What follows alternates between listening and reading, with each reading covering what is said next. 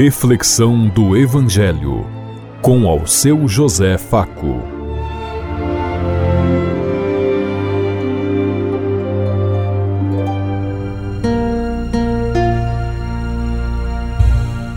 Paz bem a todos os ouvintes da Rádio Construtiva e todas as emissoras em sintonia conosco e o povo que nos ouve. Queremos levar até você uma mensagem de amor através da palavra de Jesus Cristo, hoje no Evangelho de Marcos, capítulo 8, versículo 11 a 13.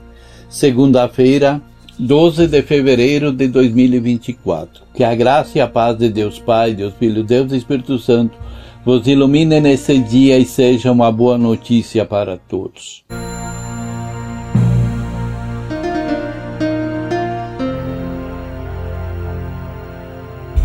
O Senhor esteja conosco, Ele está no meio de nós. Proclamação do Evangelho de Jesus Cristo, narrado por São Marcos. Glória a vós, Senhor.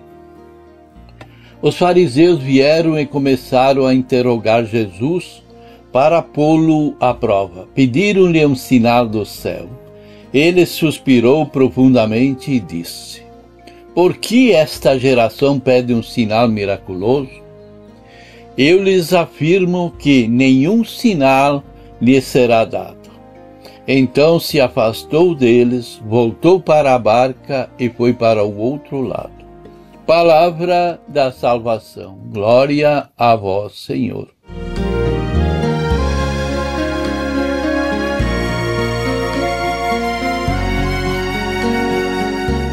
Vemos nesse texto o único lugar aonde Jesus se recusou a fazer ou a dar um sinal de que ele era o filho de Deus. Isso porque os fariseus não estavam com planos sinceros, honestos, mas com uma maldade para o condenar e para o entregar às autoridades daquele tempo. Jesus era assim.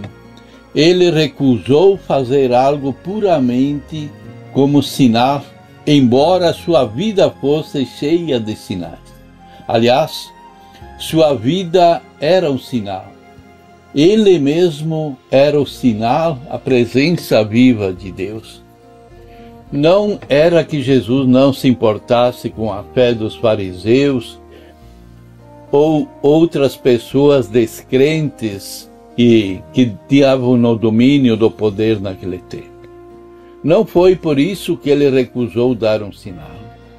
Muito pelo contrário, Jesus valorizou tanto a fé que ele não admitiu banalizá-la em shows de poder ou de entretenimento, como vemos hoje em muitas celebrações.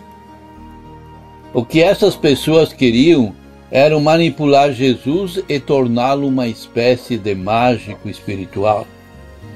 Jesus recusou mercantilização da obra de Deus. Jesus jamais venderia o plano redentor de Deus por interesses mundanos, de poder, de riqueza, como nós vimos que o próprio Judas acabou vendendo Jesus por algumas moedas de prata.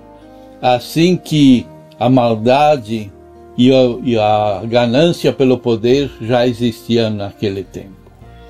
Devemos estar atentos às pessoas tentando fazer a mesma coisa em nossos dias hoje. Muitos tentando fazer negociatas com padres, com lideranças na igreja, com a própria igreja, por votos, por dinheiro, por para conseguir política, enfim, muitos meios. Temos templos hoje que se tornaram grandes empresas, arenas de lazer, shopping center de vendas de mercadoria e no meio dessas mercadorias também tentam vender Deus. A Bíblia alerta que há quem opera milagre, mas não para para seguir Jesus, mas sim para tentar enganar. Se Deus realizar algum milagre em sua vida, dê glória a Ele. Porém, tome cuidado com quem quiser usufruir de obras milagrosas para outras finalidades. Aí pode haver poder, mas não vem de Deus. Vamos ser atentos e estar atentos e criteriosos diante dos porquês e quando, e enfim, do jeito de muitas pessoas quererem manipular. Depositamos nossa fé em Deus e é isso que nos basta. Esta era a grande preocupação de Jesus, que seja a nossa também. Não há ninguém digno de nossa fé, senão o Senhor. Permita, nosso Deus, que tenhamos discernimento para conhecer Jesus cada vez melhor e crer somente nele. Os sinais que ele já nos deu são mais do que suficientes.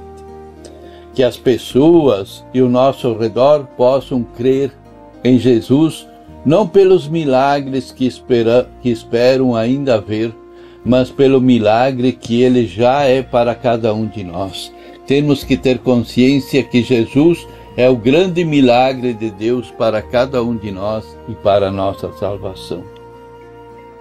E nós, quantas vezes em nosso coração colocamos em dúvidas o poder de Deus, seu amor por nós? Precisamos ser pacientes em nossa fé. Recorremos as graças de Deus quando estivermos prontos para recebê-la. Deus nos conhece e sabe quando será o momento oportuno, quando nós realmente merecemos a sua graça.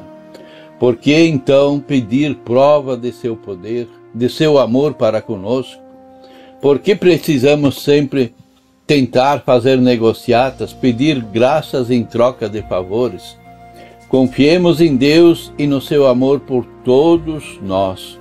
E saibamos reconhecer os sinais de Deus na solidariedade, na partilha, na justiça, na paz, no amor do necessitado que sofre preconceitos e exclusão.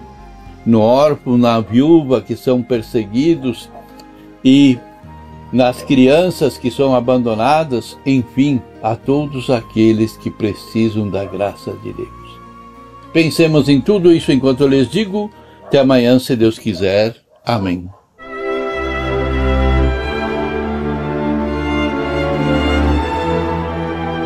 Você ouviu Reflexão do Evangelho com ao seu José Faco.